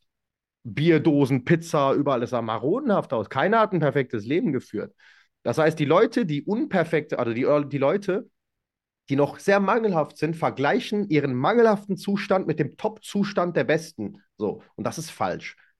Das ist einfach mhm. falsch, weil man sagt, der Weg ist das Ziel, der Weg ist nicht, äh, das Ziel kann ja auch nicht das Beeindruckende sein, sondern der Weg dahinter, weil im Grunde genommen, unterbewusst, sind wir von dem Weg beeindruckt und nicht von dem Ziel. Wenn ich einen Bodybuilder sehe, bin ich ja nicht von seinem extremen, meines Erachtens irgendwann sogar ekligem Ausmaß an Muskelmasse beeindruckt, sondern ich bin beeindruckt, dass er das durchgezogen hat, weil ich weiß, wie hart das ist, dahin zu kommen, weil ich weiß, was ein monotones Leben das sein kann, weil, ich weiß, was für ein Mindfuck das ist. Wenn ich sehe, dass eine Frau, die fünf Kinder hat, trotzdem CEO wird und trotzdem diesen Weg geht in einem so konservativen Land, wie auch immer, bin ich nicht von dem CEO-Level beeindruckt. Mich juckt das nicht, sondern alter Respekt, dass du das dass du da durchgekommen bist. Ich bin von dem Weg beeindruckt. Und da muss man halt einfach ein bisschen äh, spirituell, mental, von mir aus esoterisch, wie auch immer, denken und sagen, okay, was macht ein Prozess aus einem Menschen eigentlich so? Und mhm. womit vergleicht sich der Mensch? Mit den Prozessen, weil wir vergleichen oft unseren miserablen Prozess mit einem Zustand von jemand anderem. Aber ein Prozess ist nie ein Zustand. Das ist ja eine dauerhafte Wechselentwicklung. Ne? So. Aber, was, ja. was würdest du dir denn wünschen? Was würdest du alle Coaches und Trainer, Therapeuten und was gerade so zuhört? Social Media ist natürlich sehr geprägt auch von das Thema Dogmen. Ja. Ne, ich bin Coach für XY, ich ernähre mich so, ich gehe da schlafen, ich, ich habe, bin immer, das hat 0,0 was mit Coaching zu tun, wenn ich nee. in irgendeiner Form etwas teile, was wie ich es mache. Das kann ich privat irgendwo vielleicht jemandem erzählen, Ansonsten gibst du deinem Coaching immer einen, schon einen Vorrahmen. Ich hatte letztens mhm. das Thema ähm, natürliche Ernährung. Ist das gesündeste der Welt? Was ist denn natürliche Ernährung? Ja, wenn es saisonal genau. regional ist und äh, unverarbeitet. Das, das rahmt deine Ernährung so derart ein ah. und kann für viele so viele Probleme bedeuten. Das ist ja, okay, unverarbeitet. Ist das dann roh, ungekocht? Ist das ja, äh, genau. geschnibbelt? Genau. Ja, Wo ich denke, nenn's doch vielleicht einfach nur Essen. Weil das müssen wir alle. Ganz einfach, ja. so. Aber so, so schnüren wir uns immer mehr die Gesundheit zu einem ganz kleinen Paket, wo so wenig Flexibilität dann drin steckt. Ja, aber Carsten, also es, ist, hm? es ist, ich wollte nur sagen, es ist ja ganz einfach, warum wir das machen. Je mehr wir das zu einem Produkt designen, Gesundheit, desto einfacher ist es umzusetzen, weil die ganzheitliche Gesundheit bedarf geistige, geistiges Engagement. Es ist nämlich komplex, komplexes Denken. Das machen Menschen ungern, weil Unterbewusstsein soll die Rolle übernehmen und nicht das Bewusstsein. Und Bewusstsein bedeutet Anstrengung, Entwicklung. So, ganz einfach. Mhm. Ja. Was würdest du dir dann für die Szene wünschen? Für 2023? Ich würde für unsere Szene wünschen, dass wir viel weniger Ego getriggert werden. Das heißt, dieses Ich, oh, ich mache das so, ich ist so, ich, ich, sondern ich würde mir viel mehr wünschen, dass viele TrainerInnen und Coaches da draußen, da draußen sich nochmal kurz selbst evaluieren und sagen, warum mache ich das eigentlich? Mache ich das wirklich für den Menschen oder mache ich das für mich, weil ich das geil finde, was ich für den Menschen mache? Weil das ist ein großer Unterschied. Also Ego ja. zurück.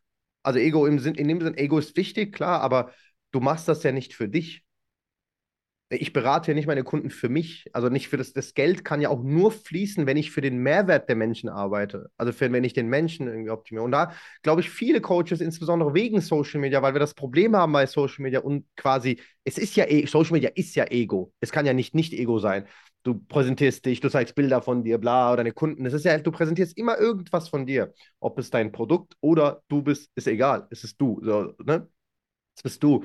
Und da vielleicht im Rahmen dieser Gegebenheiten einfach mehr kommunizieren, nach draußen kommunizieren, dass die Menschen sehen, ey, cool, der interessiert sich wirklich für Menschenleben und nicht für sein Wissen nach außen transportieren. Ne?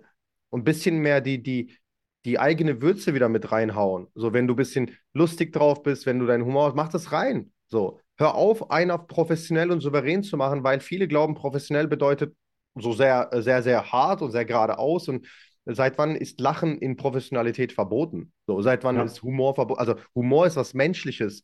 Professionalität ist ein Rahmen, den man irgendwo geschaffen hat, aber die Definition von Professionalität ist sehr ausgedehnt oder sehr klein. So.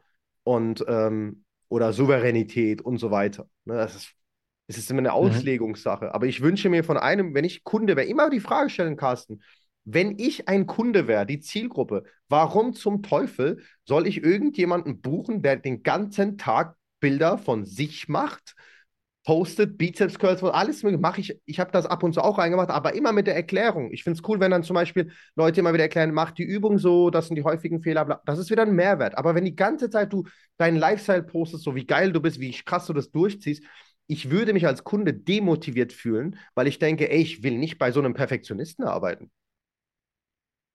Mhm. Also das würde, das würde mich auf jeden Fall abtören. Ne? Ja, und da würde ich den vielen Coaches einmal den Tipp geben, da ein bisschen mehr sich zu erden, sich in den Hintergrund zu stellen, weil keine Sorge, Freunde, ihr werdet dennoch im Vordergrund bleiben, aber sich ähm, mental in den Hintergrund stellen, also mit, der Psy mit, dem, mit dem Ego in den Hintergrund stellen. Ihr werdet sowieso vorne sein. Die Menschen werden auf euch aufschauen. Kunden schauen auf Trainer und Coaches auf, weil sie sie automatisch als Idole sehen. Aber wenn du dich proaktiv und aggressiv als Idol darstellen willst, dann haben Menschen irgendwann bewusst oder unbewusst keinen Bock mehr auf dich so. Ich habe das jahrelang gemacht, hat nichts gebracht. Als ich mich in den Hintergrund gestellt habe, ist mein Umsatz exponentiell gestiegen. Natürlich gibt es ein paar grundlegende rationale Faktoren, die auch geändert wurden, aber da ist meine Eigenschaft, meine, meine, meine Psyche hat sich geändert, definitiv in der Zeit. Ja. Hm. Kann ich äh, so tatsächlich unterschreiben, merke ich auch. Sieht man wahrscheinlich auch auf den Social Media Kanälen, wenn wir, wenn wir die beiden parallel ne, am Anfang eher, guck mal, ich esse das, guck mal hier das und dann hat sich das Unternehmen entwickelt und man ist selbst eher in den Hintergrund ja. gegangen, weil du verkaufst ja nicht dein, deine Person. So genau. wirst du zu mir. Herzlichen ja. Glückwunsch. Also totaler Bullshit. ähm, so, von daher. So. Ja. Okay. Aus, wenn ich jetzt ein bisschen auf die Uhr gucke, vom, vom Podcast. Ähm, wir haben einige Fragen aus der Community geklärt. Ne? Was würden wir verändern? Ähm, ich würde gerne noch eine Frage stellen. Wie viel Zeit pro Woche sollte ich in meine Gesundheit investieren? Ja, aus einem privaten Kontext, was aus der Community kam. Äh, da würde ich die Frage einmal stellen, wie viel kostet denn deine Gesundheit? Also, ne, wenn du Investitionen, also was, was kostet, also keine Ahnung, kommt drauf an, wo man, was, was für ein Leben man führt. Also gesund, also kochen, ich würde das nicht mal als Investition sehen, weil ich das als alles, was essentiell ist, sehe ich nicht als Zeitinvestition, muss ich ehrlich sagen. Vielleicht da Mindset mhm. ändern, aber ja, zwei bis drei Stunden bedachtes Training, Sport, ja, und immer gerne, immer auch ein Hobby. Wichtig ist, Hobbys sind so wichtig, Carsten. Also immer irgendein Hobby betreiben. Also nicht etwas für Mittel zum Zweck, sondern wirklich Hobby. Egal was es ist. Malen, Schlagzeug, Klettern gehen, whatever, tanzen, Hauptsache Hobby. Das ist mega wichtig für die Psyche, weil wenn wir nur noch trainieren, um irgendwie irgendwo hinzukommen, wird das für die Psyche auch nicht so gut. Ne? Also deswegen, ja. also aktiv vielleicht zwei, drei, vier, zwei, drei, vier Stunden aktiv und der Rest ist sowieso essentiell und passiv. Ne? Also sowieso da. Aber ansonsten, ich würde das gar nicht so streng sehen, dass man viel Zeit für Gesundheit braucht. Eventuell eher so über finanzielle Investitionen in Gesundheit nachdenken. Das ist leider, leider, leider immer noch so, dass guten gesundheitlichen Maßnahmen, Mittel, Mater das Materielle, wie auch immer, immer teurer sind als natürlich gesundheitsschädigende Dinge, leider. Aber da vielleicht nachdenken, vielleicht sagen, okay, ich drehe den Hahn hier zu, mache den aber hier auf, vielleicht mal so ein bisschen Prioritäten setzen und auch nicht übertreiben, auch nicht übers Maß hinausleben, so, ne, so dass man sagt, ey, ich verdiene 2000 Euro im Monat und jetzt hole ich mir aber einen Trainer für 500 im Monat, das wäre auf jeden Fall nicht so gesund. Äh, da muss man halt mhm. einfach gucken, dass man eine gesunde Mitte für sich findet und auch gar nicht traurig sein, wenn man manche Dinge halt nicht hat. Ganz einfach. Mit dem, was man hat, glücklich sein und das Beste draus holen. Mhm. Ja. Aus, eine Frage noch. Was sind drei Dinge, welche du für deine Gesundheit nicht verzichten könntest? Also was sind so drei elementare Dinge, ob jetzt materialistisch oder nicht materialistisch, wo du sagst, das wäre schon cool, wenn ich die bis zum Lebensende behalten könnte? Okay, auf Platz Nummer eins ist menschliche Beziehung, also Sozialleben. Das ist auf keinen Fall verzichten. Platz Nummer zwei ist Eigenentscheidung über Ernährung, über Essen. Also es, ich wäre sehr glücklich, wenn ich mein Leben lang darüber die Gewalt hätte und nicht aus finanziellen Gründen nur noch aus der Dose oder so, ne, bei allem Respekt, äh, leben müsste. Und Platz Nummer äh, drei ist äh, äh Freiheit. Also das Gefühl von Freiheit zumindest. Ne? Mhm. Freiheit, ah, das Gefühl von Freiheit. Ne? Insbesondere jetzt, wenn man das so sieht, alles, was so auf der Welt mehr passiert. Ich meine, es passiert ja schon immer, aber man sieht es jetzt mehr und mehr. Aber Freiheit ist so, ja, das. Ich finde den, den Satz, den du gesagt hast, das wäre fast schon mal noch mal ein Podcast wert. Ähm, Differenzierung zwischen Freiheit und gefühlter Freiheit. Ich fand es äh, total äh, klasse, was du gerade gesagt hast. Gefühlte Freiheit. Ich habe mir darüber sehr lange Gedanken gemacht, Carsten, und ich habe auch immer gesagt, ja, ich bin in einem freien Land, bis ich irgendwann zu einem sehr starken Kritiker geworden bin und die rationalen ähm, Parameter für Freiheit analysiert habe und dann gesagt habe, ey, es ist ja eine Frage von Auslegung, weil Meinungsfreiheit ist genauso eine Frage von Auslegung, weil wenn ich Meinungsfreiheit habe, alles sagen zu dürfen, was ich will, aber trotzdem nicht sage das, was ich will, weil ich Angst habe, dafür diffamiert zu werden, bin ich nicht frei. Ganz einfach. Also da bin ich mhm. objektiv eingestellt, nicht frei. Das heißt, das, ist, das, System ist so gesettet, dass ich zwar die Freiheit habe, darüber berichten kann, aber ich mache es trotzdem nicht, weil ich Angst habe. Das ist schon mal schlimm. Aber das Gefühl von Freiheit, mein Lieber, ist, wenn ich nicht viel Geld verdiene, zum Beispiel, wenn es mir, wenn es mir finanziell schlecht geht, aber ich mich immer noch gelassener, besonnener, geerdeter fühle als jemand, der sehr viel verdient und sich nur deswegen frei verdient. Also ich muss, mhm. will mich emotional befreien von Dingen, die mich nicht essentiell glücklich machen. Geld macht mich nicht essentiell glücklich. So. Mhm. Ähm, das sind alles nur, das sind ja alles nur Mittel. Das sind alles nur Mittel. Ich will mich nicht wegen Mitteln mittelabhängig glücklich machen. So. Das, ist, das ist sehr schwer, Carsten. Das geht bei mir erst seit Monaten erst so richtig, seit dieser Krise erst so im, im Grunde genommen. Sehr schwer. Definitiv ein Podcast könnte man darüber machen, weil es ein sehr philosophisches Ding ist. Aber mein, mein Thema, was ich sage über Freiheit, ist nicht das, was viele meinen auf LinkedIn, Facebook, mhm. Social Media. Es ist nicht das Gleiche. Mein, ich rede über das Gefühl von Freiheit, nicht über die gesetzliche Freiheit oder über die ja. gesellschaftliche Freiheit, weil das ist mir egal. Ich bin den ganzen Tag im Gym. Also was habe ich mit der Gesellschaft zu tun? So, ja. außer dass die hier reinkommen. Ne? Und äh, das ist halt so ein, so ein Ding. Freiheit ist immer eine Gefühlssache eigentlich weil in jedem Land ist Freiheit anders gesetzlich verankert. Anders. In jedem Land. Deswegen ist ja. es scheiße, über Katar das und das zu sagen, weil Katar ist Katar, Deutschland ist Deutschland. So, es gibt Länder, die freier sind, als die Deutschen in Deutschland sind. Warum nehmen wir die nicht als Beispiel und sagen, oh mein Gott, wir in Deutschland sind gar nicht so frei? Mhm. Ja, die Hashtag direkte Demokratie, Hashtag, keine Ahnung, Bhutan, das glücklichste Land der Welt, keine Ahnung, so, ne? Dass man da Warum nehmen wir nicht die guten Beispiele? Warum vergleichen wir uns immer mit denen, die unten sind? Das ist nur, um unser Gefühl aufzuwerten, dass es uns besser geht, obwohl wir in unserem Land so viel, so viel zu verbessern haben.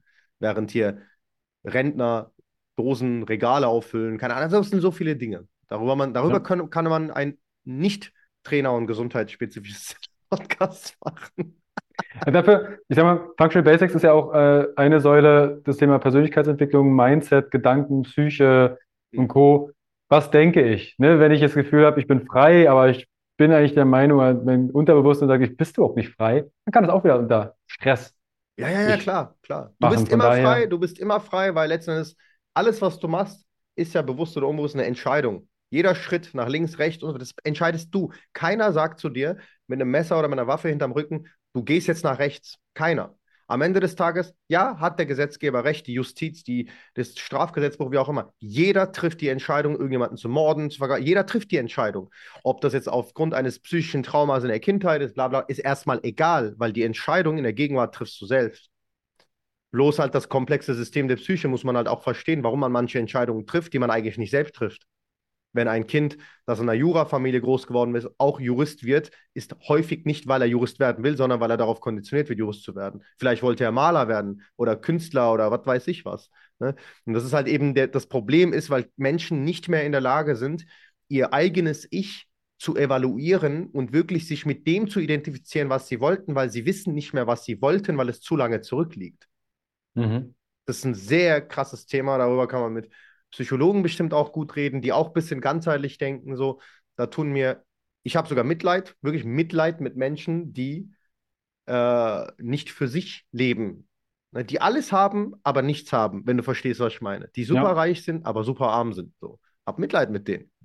So. Ja. Und ich frage mich immer manchmal so, was wäre, wenn ich reich wäre? Wäre ich auch so? Also ist es ein, macht das Geld aus einem? Oder dann sehe ich aber reiche Leute, die halt nicht so sind, dann denke ich mir, nee, macht's nicht. Und sehr Vielleicht vielleicht ist der. Prozess, dorthin gekommen zu sein, ähm, weil du dann auf diesem Weg vielleicht Sachen, das ist ja jetzt meine Mutmaßung, aufgegeben hast, für die du Mhm. vielleicht dich interessiert hast. Sagst halt, warte mal, ich habe das jetzt erreicht. Genau, ja. Und auf dem Weg musste ich äh, meine Frau gehen lassen, ich habe meine Kinder vernachlässigt, ich habe nicht Mhm. vernachlässigt, ich habe jetzt die und die Erkrankung dadurch hergezogen. Ja. Ja, das ist ein guter Ansatz. Doch, stimmt schon. Das ist so, wie wenn du angefangen hast zu arbeiten und dein Hobby Schlagzeug immer vernachlässigt hast, weil du gesagt hast, ey, Beruf ging jetzt vor und so. Und bei Ja. denen ist wahrscheinlich das Opfer oder die Sacrifices viel größer gewesen. Ne? Und ja, interessant. Da finden Ich wir uns glaube, das, auch noch zusammen. da, also, da müssen wir noch mal, da müssen wir noch mal zusammen, äh, Aber zu dritt wäre cool, wie so ein Roundtable, ne? So ein bisschen Ja, jemanden noch Also reinnehmen, der vielleicht nicht der, gehen, der- jemanden, der nicht der Meinung ist, noch mit reinzunehmen. Das wäre geil. Einfach ein bisschen diskutieren. Das wäre doch nett. Du kannst aber auf die Suche gehen, ob du jemanden findest. Ist halt manchmal ein bisschen schwierig, so in der eigenen Bubble, aber Ja, ähm, schnacken wir uns mal zusammen. Also bleibt auf alle Fälle äh, gespannt, da wird sicherlich noch mal was kommen. mhm. Aus, wenn jetzt jemand äh, zuhört und sagt, warte mal, du hast ja gemeint, du bist in, in Unternehmen unterwegs. Du bist im Raum Köln, wahrscheinlich aber auch vielleicht äh, größer flächig unterwegs. Du hast äh, mehrere Gyms bundesweit. Du hast ähm, ähm, Gyms, wo ähm, fähige Trainerinnen und Trainer engagiert sind, das Bestmögliche aus den Leuten rauszuholen und zu entwickeln. Wie kann ich denn jetzt mit dir Kontakt aufnehmen? Du hast gesagt, du hast einen Podcast. Hau mal raus. Wo kann ich denn äh, mit dir in Boah. Kontakt? Okay. Ich verlinke das also, übrigens auch. Follow for Follow, Hashtag for Hashtag mäßig. Ähm, nee, auf Instagram, das Super Saiyan Gym, das ist unser Studio, äh, der Podcast. Mein Podcast heißt The Unbusiness Podcast, also das nicht Unbusiness oder Ungeschäftspodcast. Und ich habe tatsächlich noch einen Kochkanal seit neuestem. Ich koche gerne, das ist mein Hobby. Ähm, Ossi Kochborn nennt sich das.